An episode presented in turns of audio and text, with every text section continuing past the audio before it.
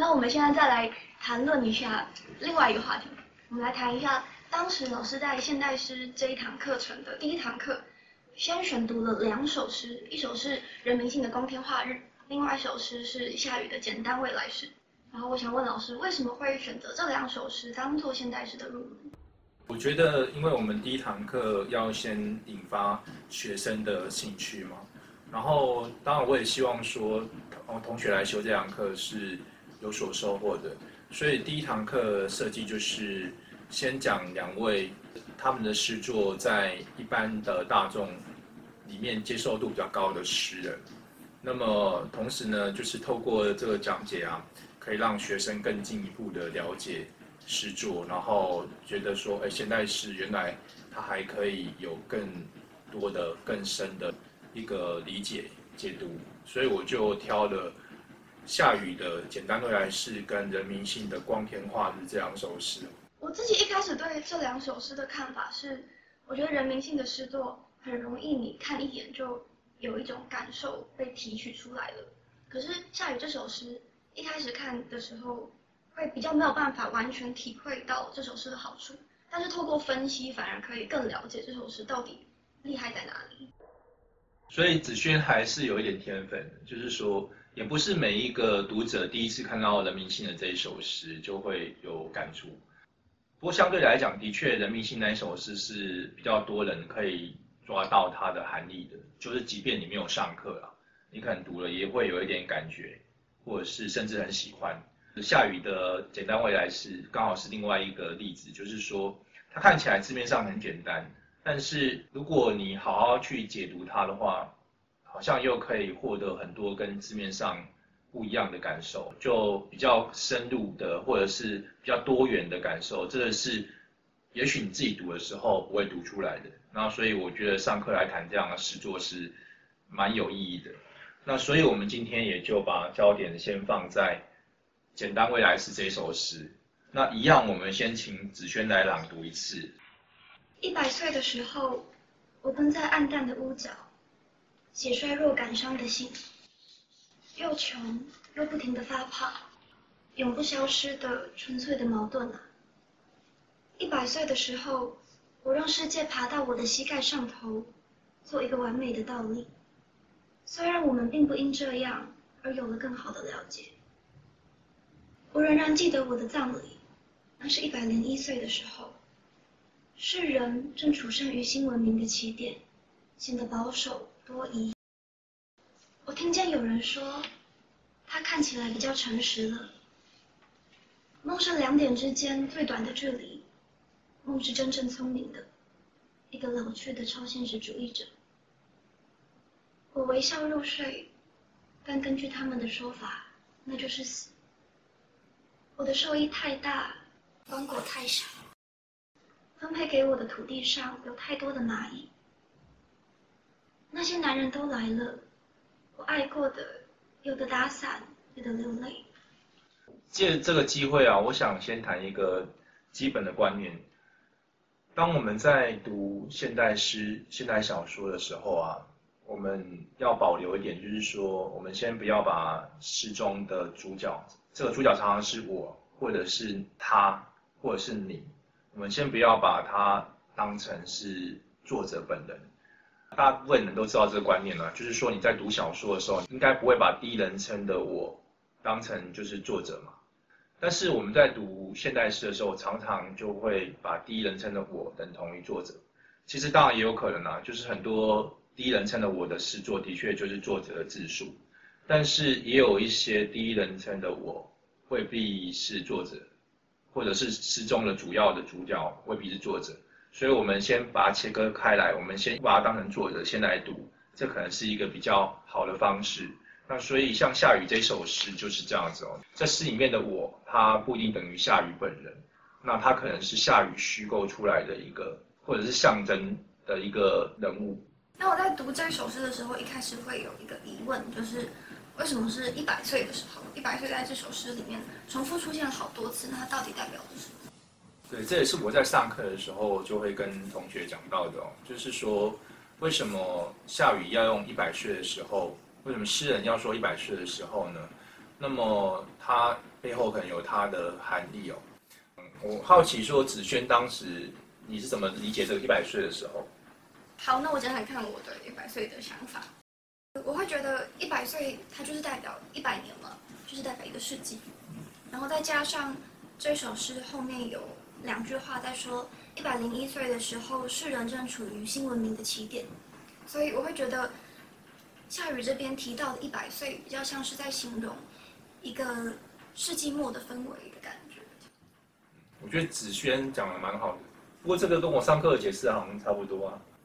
那大概是托老师的，因为子轩毕竟有听过我的课，所以耳濡目染之下已经受到我的熏陶了。这样，后面还有提到说，我让世界爬到我的膝盖上头，做一个完美的倒立，这个要怎么解读呢？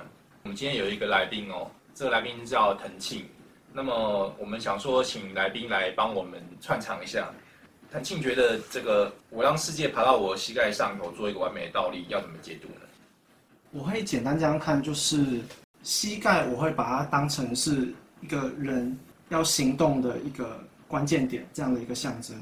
那一百岁的时候就是一种世纪之交，就是一个最剧烈的时空上的一个转变。所以我会解读是叙事者我，那让世界在自己最剧烈的变化的时候，在我呃行动的关键点上面，去呈现出一个翻天覆地的一个。变化，简单讲是这样。好，那子轩呢？子轩经过了这几年来，你还记得当时上课我怎么讲吗？或者是你现在可以来现场发挥一下？我不太记得老师确切当当时上课是怎么讲的，但是我记得我第一次看到这首诗的时候，完全看不懂这两句话在干嘛。但我但我现在可以做一点点解释了，就是我会觉得，我让世界爬到我的膝盖上头。如果世界要爬到我的膝上，那代表我的姿态一定是坐着或是躺着的。然后，这又回到我跟世界之间的关系，到底原本的姿态是什么？我们现在比较常理解的，我跟世界，我跟土地，比较像是人站立在土地上，有土地承接着人类，它会是一个垂直的状态。可是，当世界爬到我的膝盖上头，虽然一样还是一个垂直的图像，但是它的地位已经完全翻转，完全颠倒过来了。然后这跟倒立，完美的倒立又有一点点雷同的地方，所以我会觉得观看这个段落的时候，会先感受到我跟世界的地位有一个巨大的翻转，但是我跟世界的关系却并不会因为有这样子的翻转而有更好的理解。讲得很好啊，虽然比较抽象一点我就用我的方法来解释一下。那我要先讲一下，就是说。解读本身它不一定有对错，但是就是说我们是根据整个文本的上下脉络啊，或者是根据这个诗句它透露出来的讯息去解读它。那像我就会用这样的方式告诉学生嘛，因为我们想象说一个一百岁的老人家，他一定是不良于行，行动不便的，就他膝盖退化的，然后走路方便嘛。那如果你说一百岁的时候我膝盖。退化走路不便，这样就是很弱的一个表达方式嘛。可是如果你说一百岁的时候，我让世界爬到我的膝盖上头，做一个完美的倒立。当你这样说的时候，你就知道说这一个老人家他是承受着好像一整个世界层层叠叠的重量压在膝盖上头，然后不堪负荷。那他同时表现了我刚才说的那一层意思，而且呢。他可能还有一个一些象征的意思嘛，比方说做一个完美的倒立。当一个人倒立的时候啊，我们应该特别注意到什么？就是他的手跟那个他地面的那个连接点嘛。那如果当世界在我们膝盖上倒立的时候，我们就会特别注意到世界双手嘛压在我们的膝盖上面，你就会特别感觉到那样子的一个重量。那么同时呢，这种感觉又会有一种象征含义，就是说我们看到的世界是一个。倒立的世界嘛，完美的倒立的世界，也就是说，并不是一个世界的真实的或者是正常的样态，而是一个翻转的样态哦。这跟刚才子轩讲的就是有所呼应哦。所以他就可以去做这样的解释哦。如果你去思考它，你会发现，哎，它没有字面上看过去那么简单，好像里面就是别有意味。那无论我们的解释是什么，我们就会对这首诗有不同的、更多的体会。真不愧是老师。那还用说？最后我再问老师一个问题，好，我想问老师，如果再有一次机会来教授现代诗歌选读的课程，经过这三年来的阅读以及滋养，老师会增加或者是减少哪些作者的作品吗？我觉得这个问题问的蛮好的，不愧是我的得意门生啊。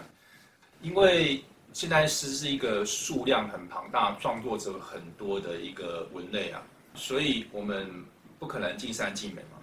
包括我三年前选教材，跟我现在。如果我现在再重选一次教材，因为我这三年来可能又多读了很多诗，然后多认识了一些我本来不认识的诗人，或者是我当时原来就认识就知道，但是因为某种缘故没办法把它选到教材里面。那如果有机会再来一次的话，我可能会选一些我之前没有选的诗人。那比方说像林思彤的《雁谷》啊，林思彤是我们现在师生字的总招。然后也是我们的亲密战友嘛，当然一定要选林思彤的诗，而且他写的那么好。然后还有龙青的《风铃渡》啊，或者是齐云的《诸天的眼泪》啊，或者是曼殊沙华的诗集啊，那或者是刘心慧的《我多愿陪你静听法少结冰的声音》啊。何况这本书还是我写序的，而且是新书。对，又又是很新的书哦。然后或者是洪义成的信仰书店啊，其实有很多很多可以选的诗作跟诗人哦。但是如果你真的要收垃圾来，一定是选不完的。所以在这边我要讲一个我觉得蛮重要的观念，就是说，这个是我们在教诗选课的时候啊，就是我们一定没办法有一个完美的选本。那重点是你要透过你选的这些诗人诗作，去跟学生传达什么样的。主题，然后什么样的内容，然后讲什么样的诠释给学生了解，就是让学生对现代诗多一些了解。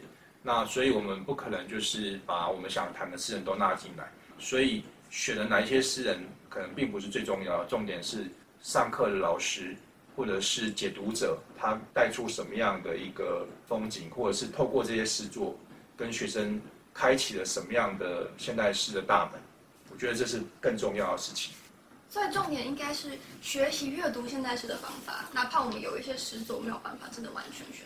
对对对，就是我们可能没办法条列式的把这些方法告诉同学嘛，但是就是透过了潜移默化，看一下子轩就是一个潜移默化一个不错的解读者，然后大量阅读也是非常重要的，所以像我自己也是到现在还是一直在读现代诗啊。我觉得像子轩就后生可畏嘛，就以后每两天读一本现代诗，没多久就会就上我的功力。太难了。而且说不定再过个十年啊，我开课如果还有机会开课啊，我就可以来讲张子轩的诗了，对不对？好，不要说太早。很难说啦，说不定那时候子轩已经是成名诗人了。比方说将来子轩有机会开课的话，他就可以开个林继刚诗选嘛，然后他就可以。教授林继刚诗作及其他，我还是说除了林继刚以外，很喜欢的诗人啊，不要这样。谢灵运不是讲说那个曹植才高八斗嘛，然后他自己占一斗嘛，然后你的诗选课就是林继刚诗作占八成嘛，然后自己的诗作占一成，然后其他占一成。谢谢大家今天的收看。如果大家对于我们今天所谈论的诗作有其他不同的诠释，以及。嗯，平息的方式的话，也欢迎在下面留言，让我们知道。